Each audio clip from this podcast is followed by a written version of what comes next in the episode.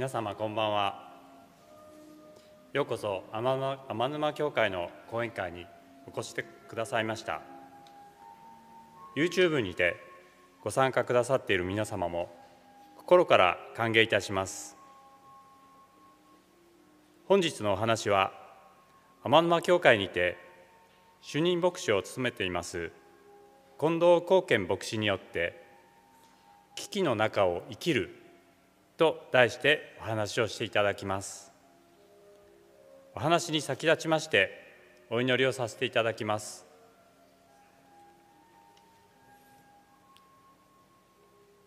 天の神様この安息日の静かな夕べを感謝いたしますまた今このようにして天沼教会の秋の講演会が始められますことを感謝いたしますご参加くださいます。お一人お一人にどうぞあなたからの豊かな祝福がありますように。また近藤先生を通しましてあなたがお一人お一人に語りかけてくださいますようにお願いいたします。この講演会をあなたが豊かに精霊を送りくださいましてお導きくださいますよう。このひとときを心から感謝して愛する主イエス・キリストの皆を通してお祈りいたします。アーメンそれでは近藤先生よろしくお願いいたします。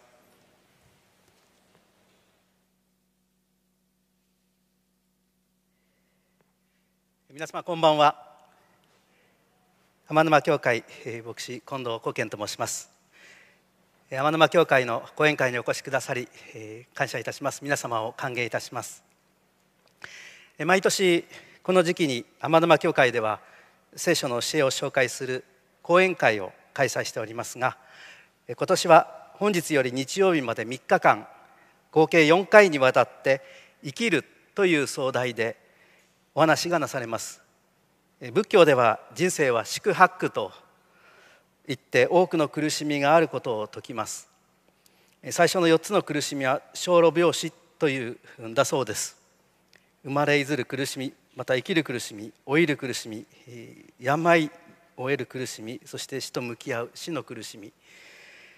まあ、私たちの人生にはこういったさまざまなですね苦しみの経験があるわけなんですけれどもそれについて聖書がどのように語っているのか今回の講演会では天沼教会の牧師と病院付きの牧師チャプレンと呼びますが東京衛生病院の2名のチャプレンがお話しいたします。ところでようやくコロナが徐々にではありますけれども減りつつあるんですがそれでもなお3桁の数字です。2020年からすでに3年を迎えました。2019年末まさかこのような状況がですね3年近くも続くとは予想もしておりませんでした。人生にはそのような思いがけないことが突然生じるものです。ある方が人生はジェットコースターのみたいだとおっしゃっておられました。何でも遠くに住んでいたお子さんが久方ぶりに帰ってきて家族揃って団らんの時を年末過ごしたそうなんですが年明けて突然奥様の病気が発覚してかなり厳しい状態であることが分かったというんですね。上がったと思えばですね年明けて真っ逆さまに急降下する。それはまるでジェットコースターのようだと言っておられました。人生一寸先は闇などと申しますが本当に人生わからないもんですね。順調に進んでたと思ったところに突然いろんなことが舞い込んできたり降りかかったりということが起こるわけです。このコロナ禍もその一つですね。そこで今夜は人生の危機の中でどのように立ち上がって新たに生きるのかそのヒントを聖書の中にある人生の危機に陥ったある人物の物語からご紹介いたします。お話を始める前に聖書が初めてという方もいらっしゃるので聖書について簡単にご説明しておきます。分厚い聖書なんですけどもこれ、えー、分厚いですね。これ一冊というかですね実はまず大きく分けて2つに分かれております。イエス・キリストが誕生する前に書かれた旧約聖書がその第1パートです。その後にですねイエス・キリストの誕生後に書かれた新約聖書があります。この聖書は2つのまず部分に分かれています。さらにその各部分の中にですねさまざまな書が収められているんですね。旧約聖書には39巻新約聖書には27巻合わせて66巻の書物がこの分厚い聖書の中に収められていますある方がですね旧約聖書の39と27新約聖書27を覚えるのに3区27と覚えたら分かりやすいと言っておられましたけどもそんなふうに覚えていただければなと思うんですね。そのようにですねあの一冊の聖書の中には66の書物が収められています。またこの聖書の世界観をざっと簡単にですね、えー、紹介いたします。聖書はですねこの世界を創造した唯一の神がおられると言いますしかしその神から離れた人間がさまざまな問題を抱えていることその神様から離れた人間の問題を罪というふうにですね呼ぶわけなんですがその罪から人間を救うために神がイエスという人となり神と人間の関係を回復するために救い主すなわちキリストとして人間の罪を十字架で償われた。それが新約聖書に書かれています。ですのでイエス・キリストというのはですねイエスという名前でキリストは救い主日本語に訳すと救い主という意味があってこれを訳すと救い主イエスという意味になります。イエス・キリストっていうのはですねあるいは聖書は時々キリストイエスというふうにも表現されたりします。そしてこの十字架で命を懸けて償っただけではなくて3日目に復活して今も生きてこの世界を救いへと導いている。このようなですね聖書は救い世界観です。そしてそのキリスト教の信仰生活はこのイエスを通して表された神と二人三脚で喜びも悲しみも悩みも疑問も語り合いながら共に人生の旅路を歩んでいくことというふうに表現していいかと思います。簡単に聖書の世界観とキリスト教信仰の歩みを紹介いたしましたがこれからお話しする人物も今お話ししましたように神様と共に歩んだ人物です。それから聖今日のですね講演会で、まあ、この後の講演会もそうだと思いますが聖書の言葉が紹介されますその際ですね例えばここにちょっと出していますけれども新約聖書マタイによる福音書15章12節と書いてあったりいたしますとあこれは新約聖書にあるマタイという書物の中のところからの引用なのだなというふうに、えー、見ていただければよろしいかと思います。さてそれでは聖書の物語を読んでいく準備ができたということで早速ですね聖書の物語に入っていきたいと思います。旧約聖書の中にはいろんな書物があるとお話ししましたが大体紀元前900年代初めの頃から紀元前500年代の初頭まで続いたこうイスラエル民族の王国時代のことが描かれている列王記という歴史書があります。その歴史書の中に預言者エリアという人物が出てくるんですね。聖書の預言者というのはちょっと字のごとくですね予想の世ではなくて言葉を預かるものと書きます。神様からメッセージを預かってそれを人々に語る役割を担った人々それを預言者と聖書では言います。そのメッセージの中にはいわゆる将来のことを予言するメッセージも含まれているんですが、まあ、それだけではなくてですね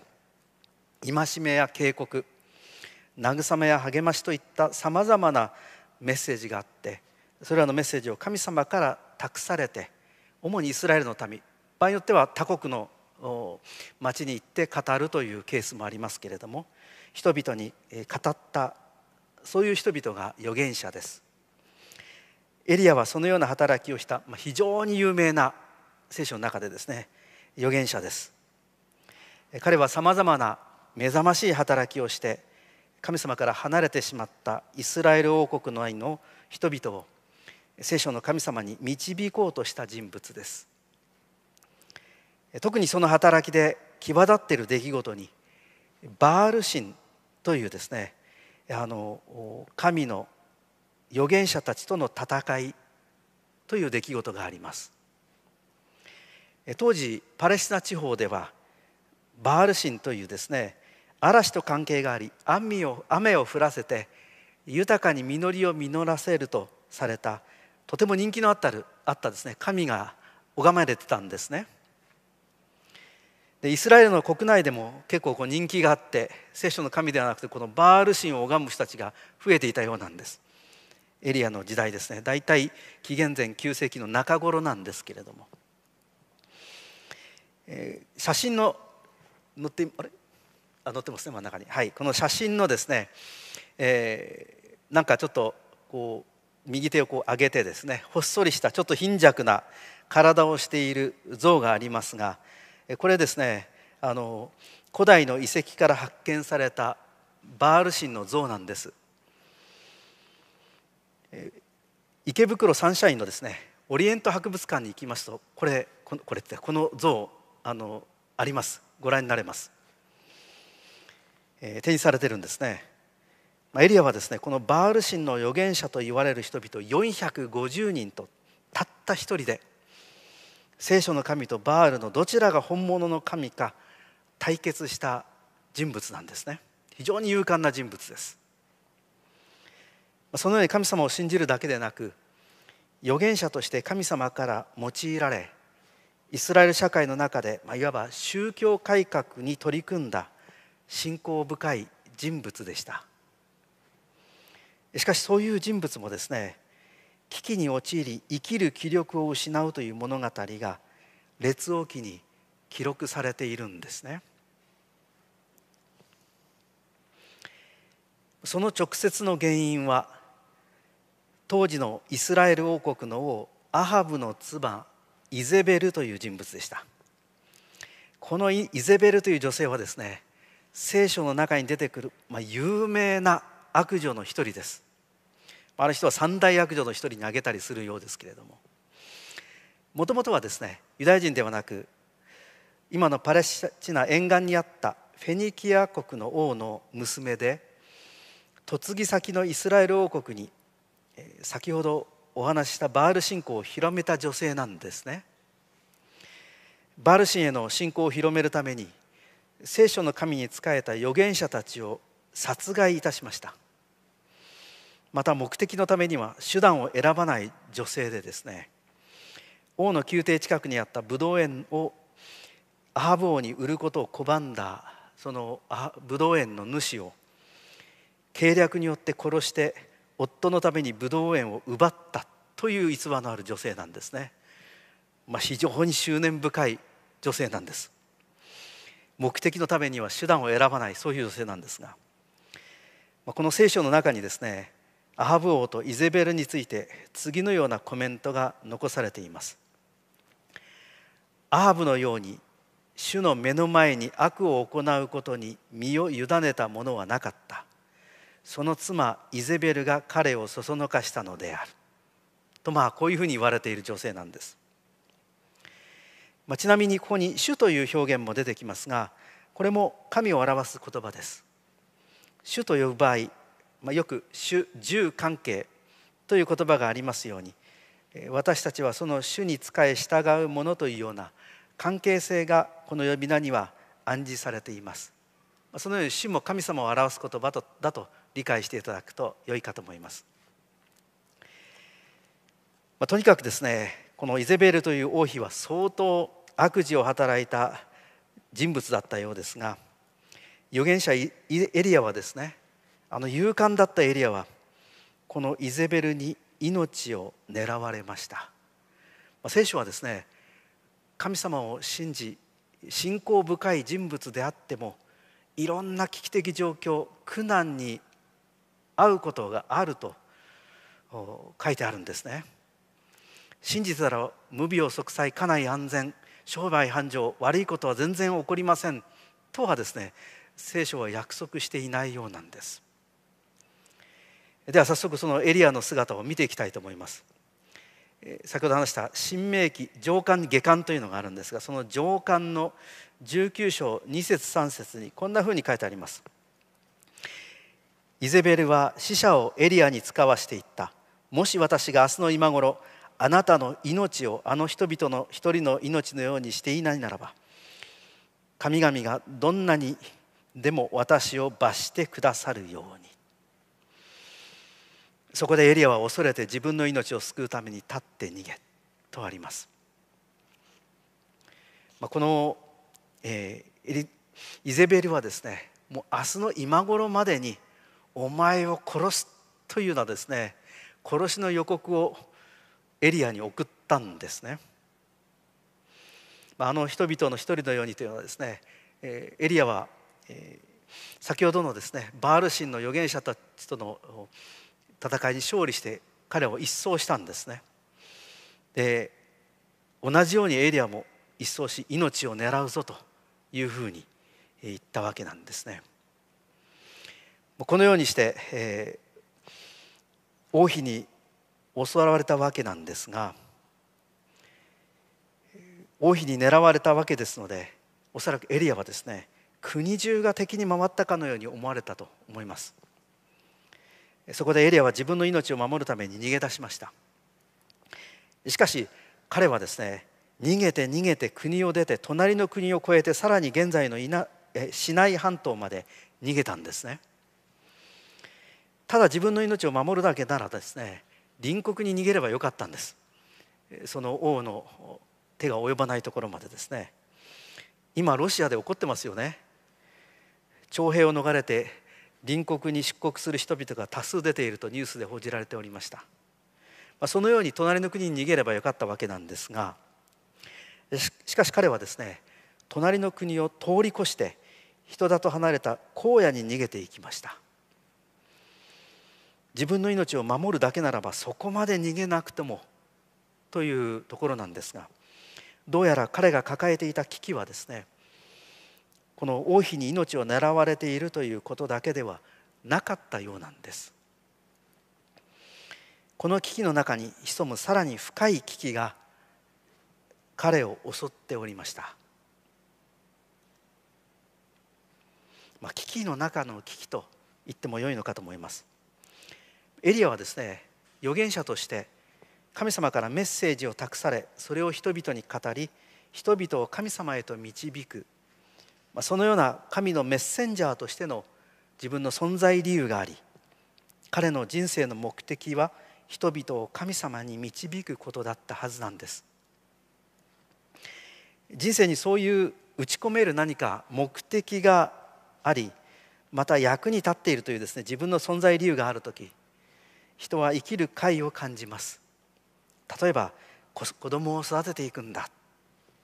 あるいはですね社会のプロ会社のプロジェクトチームに入ってそのプロジェクトの一翼を担って自分はそれに役に立っている、まあ、こういうところにですね自分の存在理由を認め生きがい感を持ったりするわけですね。しかしエリアはそれを捨てて逃げ出したことで自分の預言者としての存在理由を見失う危機の中にありました。ここに危機の中の危機があるんですね。少し身近なことでお話したいと思います。私の母はですね脳幹出血で麻痺した父を10年以上介護いたしました。2人とも70歳過ぎていましたので、まあ、いわゆる老老介護でした。午後になると面会時間になってですね病院に母は出かけていって夕方まで病室にいて父の世話をし洗濯物をもらって帰るという。で午前中は洗濯物をして干して、え、父の病院に出かけていく、まあ、こういうことを10年以上繰り返してたんですね。しかしその父が2008年12月に亡くなりました。その年の年末年始はとても寂しい年越しでありました、まあ、父の死という悲しみの危機にあったんですけども悲嘆という悲し危機があったんですが、まあ、それだけでなくてですね母にはもう一つの危機があったんです。毎日午後に出かけていって父の看病する役割を母は失ったんです。母は私の鹿児島の実家に一人暮らしをしておりました。私と弟は共に関東で働いておりましたので母にとって子育てはとっくに終わっていたわけなんですね、まあ、一人ぼっちになったわけです父が死んで。介護してきた父を失い自分の役割自分の存在理由を失ったんです。電話でたびたび「もう死にたい。生きていても仕方がない」と漏らしておりました、まあ、その都度電話で励ましたんですけどもお母さんがいるから僕も元気なんだよみたいなことをですね一生懸命電話で話したりしたんですけれども非常にその時苦しかったようなんですね、まあ、今も元気でもうすぐ97歳を迎えようとしているんですけれども体はまだ元気で一人暮らしができる状態だったんですが介護していた父を失い自分の存在理由を失って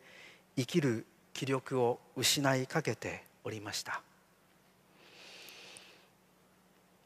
危機の中の危機。それは危機的状況の中で自分の人生の目的と存在理由を見失って体はまだ元気なのに生きる気力を失うという危機です。エリアはまさにそのような危機的状況にありました。その時の彼の心境が聖書の中に打ち明けられています。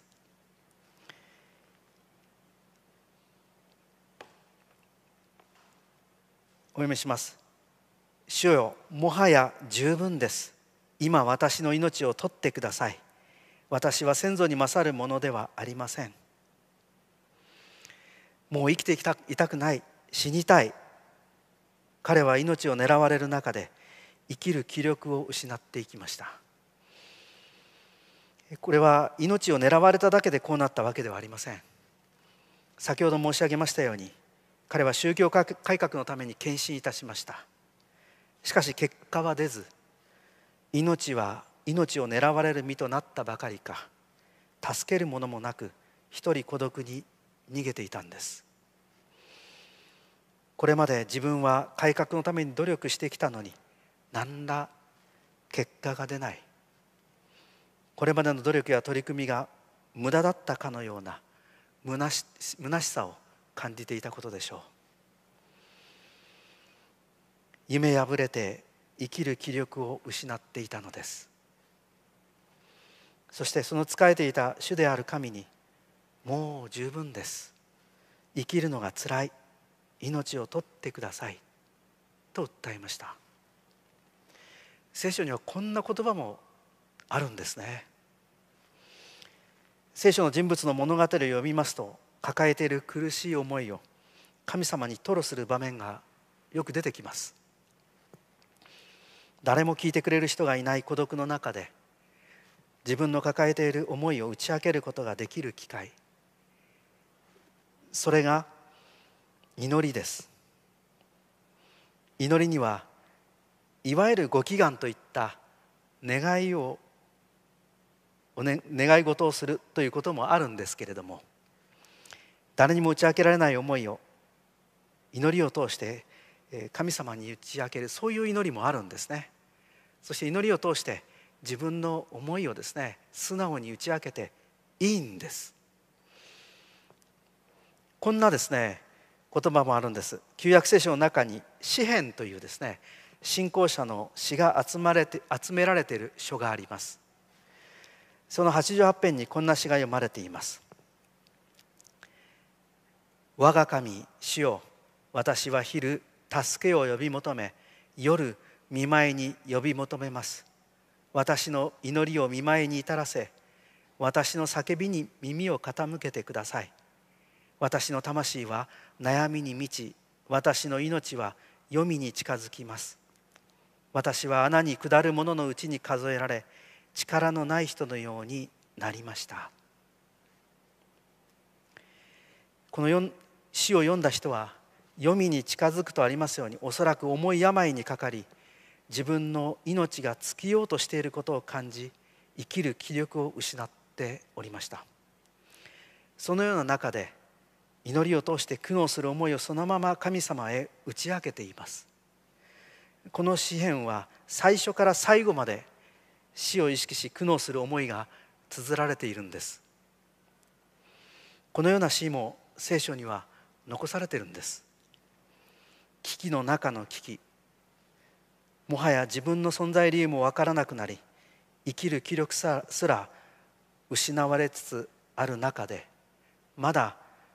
できることが残されていると聖書は言います。それが祈りです。不思議なことに普段宗教など全く意識しなかった人が万事休す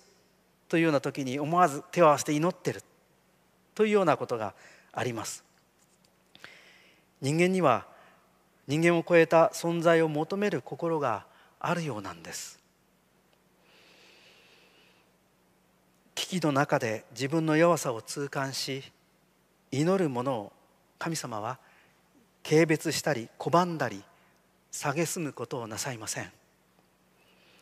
弱さを持つありのままの私を受け止めてくださりそして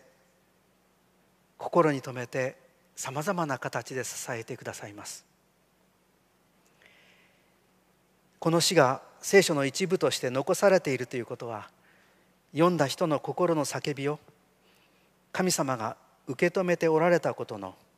無言の証でもあるのです。そして今もなおこうして聖書を通して読めるということは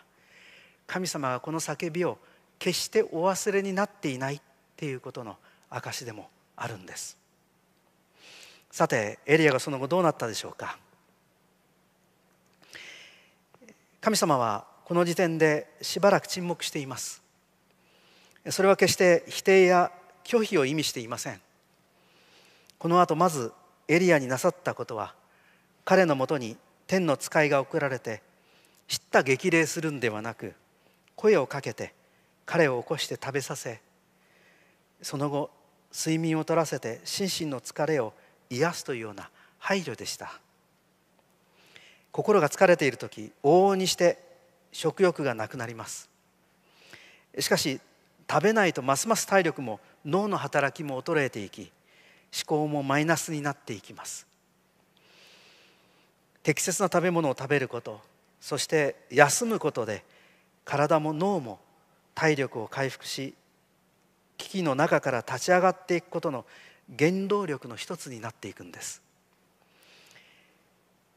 だから悩んでいる時食べ物も喉が通らないことがあるかもしれませんが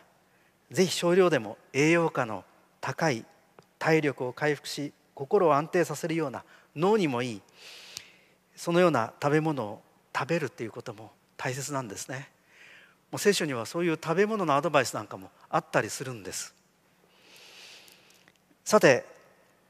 体力を回復させてもらって彼はですね40日40夜歩き続けて神の山ホレブに着いたとあります。この山はですねシナイ山とも言われています。エレアの時代からだいたい500年以上前ですけれども昔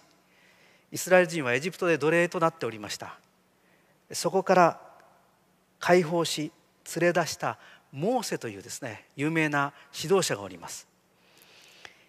モーセはこの山で10回を授かりました。ですのでこのイスラエルの民にとってこの山は神と出会ったいわば信仰の原点とも言えるような場所なんですね。ここに載っている写真はですね現在のシナイ山です、まあ、シナイ山と言われている場所です。私もイスラエルに3か月ぐらいいたことがありましてこのシナイ山に登りました。こんなふうに赤茶けたですね岩肌のすごく俊厳な山でした。おそらくこの山のどこかの洞穴に入ったんだろうと思います。面白いですね。えー、聖書でも山はですねよく神と出会う場所として紹介されるんですが日本でもよく山岳信仰というのがありますね。緑豊かなあるいは時にですね峻厳な山の中で私たちは私を超えた存在を感じ、まあ、そういう存在に包まれ見守られているような思いになってその自然から元気をもらうということが時にあります。自然もまた危機の中から立ち上がらせてくださるくれる助けになるんですね。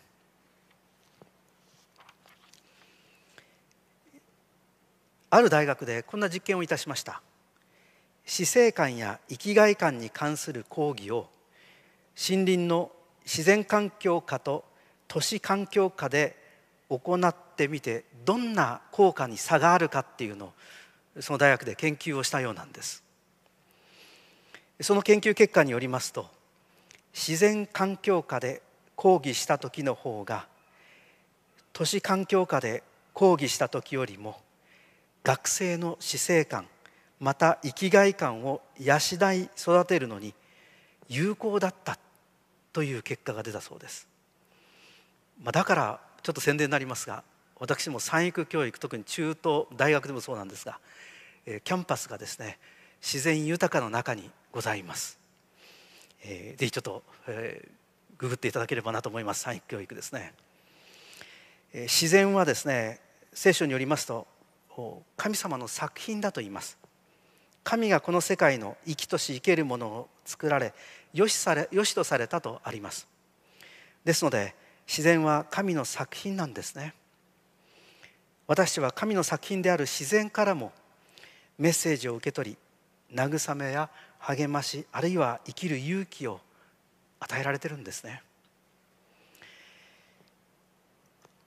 また40日40夜荒野を歩き続けたとあります。この放浪の時間それも危機の中から立ち直る大事な時間なんです。40という数字はですね聖書に時折出てくる興味深い数字なんです。先ほどお話しましたけれどもエジプトで奴隷だったイスラエルの民が解放されて今のパレスチナ地方に移住する間シナイ半島を放浪した期間が40年間だったんです。またイエス・キリストが活動開始する前荒野で断食した期間が40日40夜だったとあります。ですのでこの40という数字はですね象徴的な意味を持っていてそれは何か新たな歩みが始まるいわばこうためのようなですね時間なんですね。現代はインターネットで何でも検索してインスタントに答えが見つかる時代です。私大学生にもクラスを教えたりするんですがレポートなんか出すとですねどうも本じゃなくてインターネットでググってですねこうあの引用して貼り付けてきたようなレポートがあったりするんですね。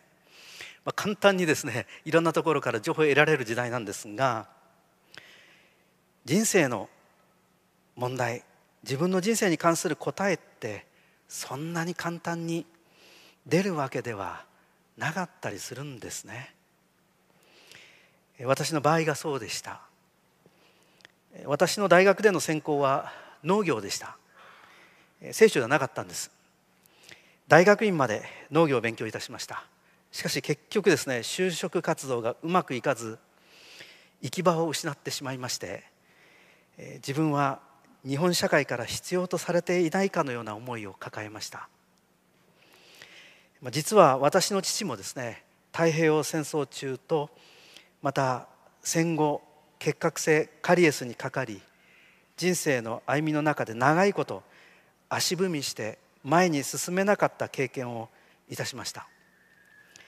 そういう経験をした父がですね悩んでる私に見かねて声かけてくれたんです。人生焦るな。金がないけれども時間はやれるから。と言ってですねアメリカに私を送り出してくれたんですね、まあ、知り合いの牧師がカリフォルニア州フレズノという町におりましてそこにその牧師に自分の息子を私の父は託してくれたんですね。まあ、月200ドルで、えー、食事付きでですねそこね下宿させていただいて、まあ、英語を勉強し、アメリカの大学に、まあ、名目ではですねアメリカの農業を勉強するということで渡米いたしました、まあ、しかしですねあの全く英語がほとんどわからない私にとって、まあ、アメリカの大学で学ぶなんてですね見果てる夢にしか思えませんでした。そんな中で下宿先の牧師の働きを生で見させていただいてカバン持ちもさせていただいてまたその牧師やその牧師が牧していたアジア人教会の皆様に励まされて牧師になる決心をいたしました、まあ、しかし専門外の学びを英語で学ぶわけですので正直大変でした。ダメかもという思いが何度ももたげてきました。そればかりかですね。牧師になる学びに入る時その大学で職業適性検査というのがあってそれを受けましたら結果はですね牧師に向いていないっていう結果だったんですね。あなたはむしろ技術関係だというような結果だったんですね。まあ、自分でも正直そう思っておりました。向かないだろうなっていうのは、まあ、でもなんか一生懸命牧師先生に励まされて、えー、何かその牧師と一緒にですねかばん持ちして働いている中で心の中でなんか神様から「君も牧師になれ」というようなこう呼びかけみたいなものをですね聞いたような気がして向かったわけなんですけどもね、まあ、全部もそのような適性検査を聞き少し学ぶぞという思いが、そがれてしまいました、話せば長くなるのでこれぐらいにしたいと思うんですが、まあ、それでもですねそういう歩みの中で神と出会う経験がありまたさまざまな方々の支えがあってですね牧師として日本に帰ってきたのが30歳でした、まあ、その間ですね、まあ、いろんなものが支えになりました。私を慰めてくれた実はあの大学時代いろんな曲を聴いたんですけども曲もがありました。それは中島みゆきさんのですね「時代」という歌詞歌です。歌いませんけれども歌詞の冒頭にですね「今はこんなに悲しくて涙も枯れ果ててもう二度と笑顔にはなれそうもないけれどそんな時代があったねといつか話せる時が来るわ」というふうに歌うんです。まあ、この歌詞がですねアメリカでつらかった時の慰めにもなりました。いつかはそれを笑って話せる時が来るんだとそんなふうに思いながらですね、私の経験を話しましたが危機の中を抜け出して新しい歩みが始まるまで時にための時間と申しましょうか。そういう時間が必要なんです。そのように40日40夜放浪してたどり着いたシナイ山の洞窟に引きこもった彼に神様との出会いがようやく訪れました。しかしその出会いはとても静かなものです。強い風ここに出しておりますように地震火といった激しい劇的な自然界の現象に神はおりませんでした。その後静かな細い声が聞こえてきたとあります。人里離れ一人孤独に引きこもっていた彼に対して神様は静かで小さな細い声で語りかけたんです。神様との出会いは超自然的な劇的なものばかりではありません。むしろその方が少ないかもしれません。静かな出会いもあるんです。自分の存在理由を見失い一人洞窟に引きこもっていた者に対して神様は静かに小さな声でささやきかけるように呼びかけました。エリアよあなたはここで何をしているのか。もちろん神は神様はですねここで何をしているのか分かっておりました。むしろ何をしているのかという問いはですね自分の存在理由がを失いこもっていた彼にあなたは何のために何をして生きるのかいや生きるはずだったのかということを改めて思い起こさせ考えさせる問いなんです。皆さんはアンパンマンという漫画ご存知だと思います。こういうテーマになると大体私いつも出すんですが息子が小さい頃時々見ていましたので私も一緒に見ました。その主題歌はこんな歌詞でした。何のために生まれて何をして生きるのか答えられないなんてそんなのは嫌だ。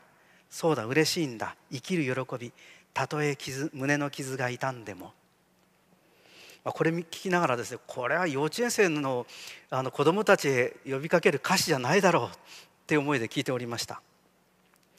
何のために生まれて何をして生きるのか人生の目的や存在理由といったものを問う実はこれ歌詞なんですね。この漫画を描いた稲瀬隆さんはクリスチャンです。戦争中のいろんな経験がこの漫画に込められているとも言います。人生の中で胸の傷が痛むことがあっても何か情熱を傾けて携わるそういうものがある時生きる喜びがあるとこの歌詞は歌うんですね。まさにこの主題歌の歌詞が問うことがエリアに問いかけられてたんです。またさらに問いかけられることによってエリアは語ることが求められ許されました。彼は預言者としての職務を放棄してこの洞窟にいるわけです。だから自分から進んでは話せられなかったでしょう。しかし神様の方から呼びかけることで彼が語れるように導いたのです。その問いかけに応じてエリアは自分の現状を打ち明けました。私は万軍の神主のために非常に熱心でありました。イスラエルの人々はあなたの契約を捨てあなたの祭壇を壊し刀を持ってあなたの預言者たちを殺したからです。ただ私だけ残りましたが彼らは私の命を取ろうとしています。先ほど申し上げましたが祈りの中で自分の抱えている思いや今置かれている状況を素直に打ち明けていいんです。神様はみんなの皆様のですね、えー、思いを受け止めてくださいます。神様の前で取り繕う必要はないんですね。まここで少しですね、えー、彼の神様へ打ち明けた言葉に注目してもらえたらと思うんです。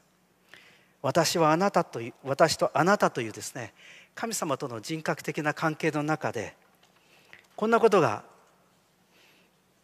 強調されてるんです。自分の状況を打ち明けてるんですが私は熱心でした。私だけが残りました。私の命を取ろうとしています。というんですね。エリアの視点の中心は私なんです。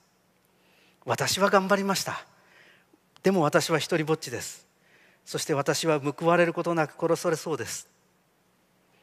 努力が報われない時そういう私が心の中心になり自分の不幸を嘆き自己憐憫に陥ることがあります。確かに彼はそう思いたくなるような辛い経験をしました。それは間違いないです。しかしそこから立ち上がって新たに生きるためにはその自分にこう焦点が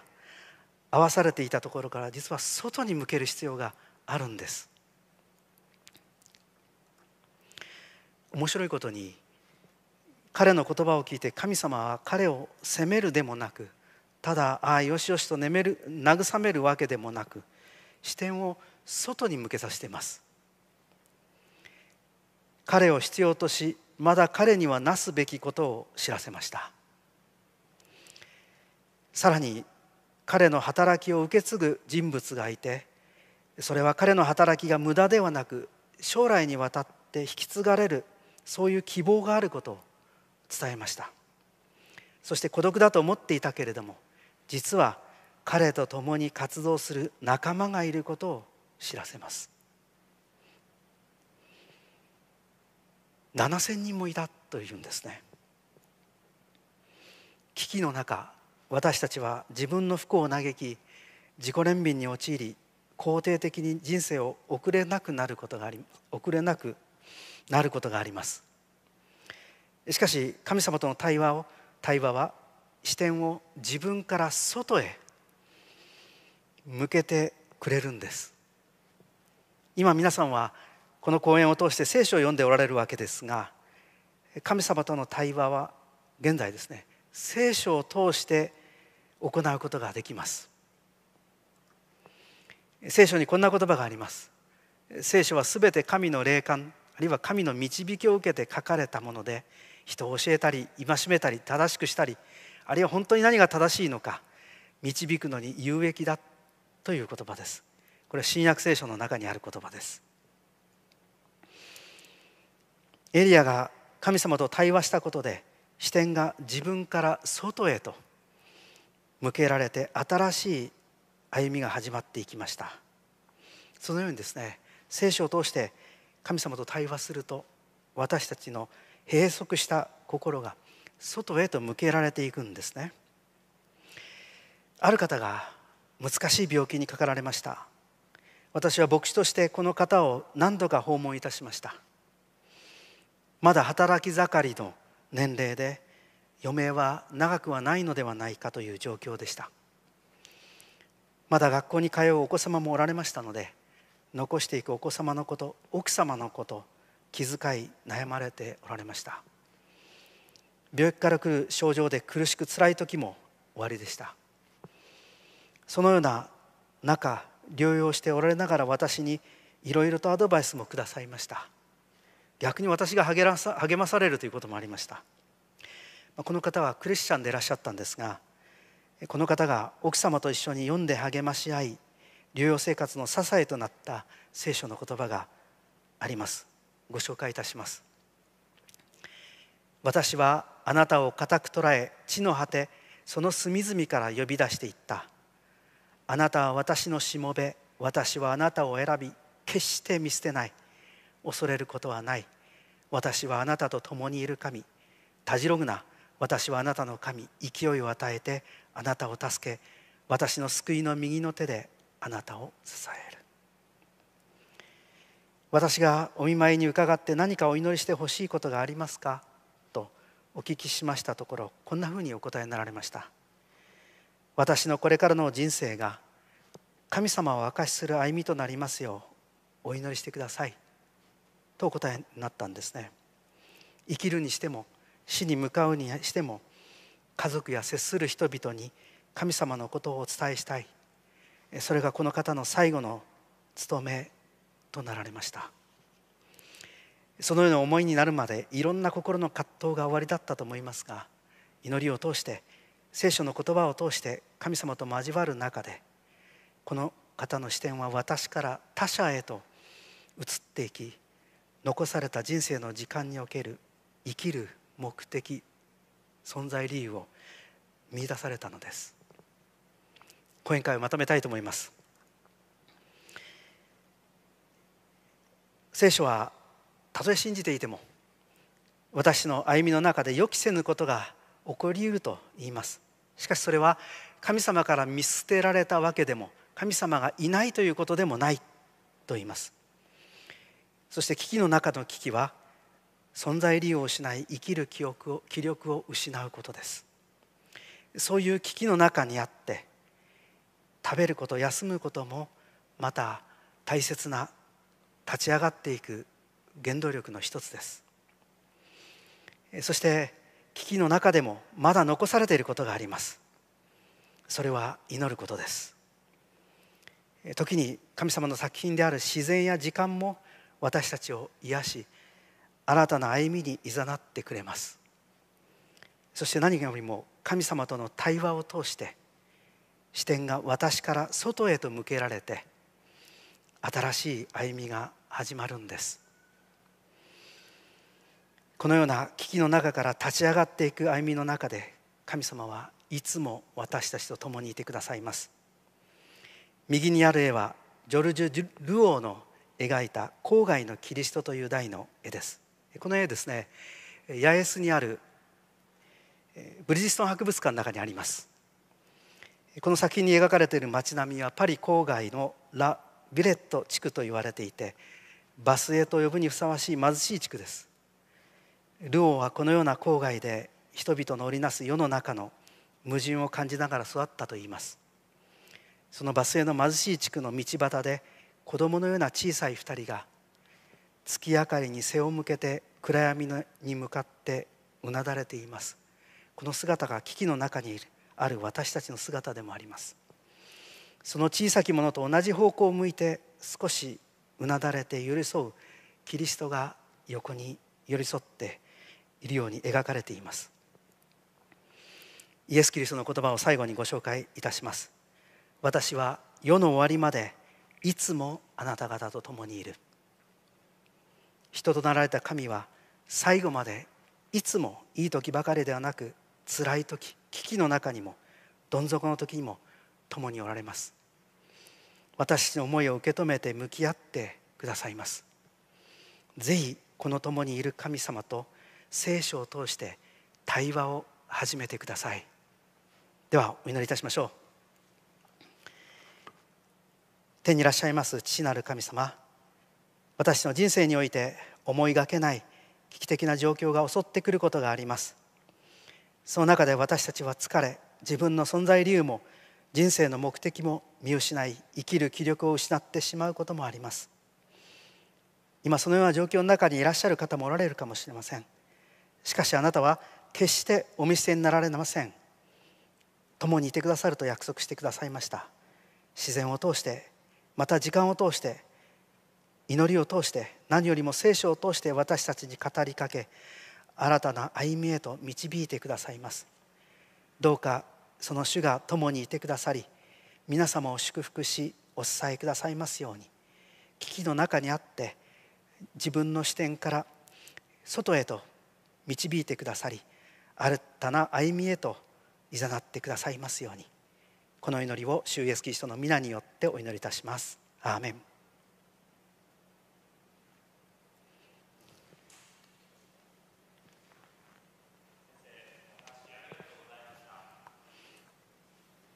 これから賛美をいたします。その間に講演をお聞きくださった皆様にはぜひ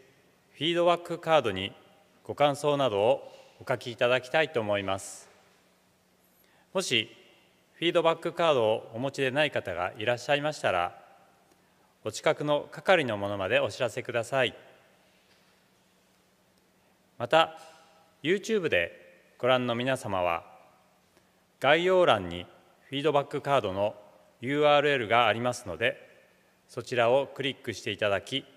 お書きいただきたいと思います。それでは賛美をお願いいたします。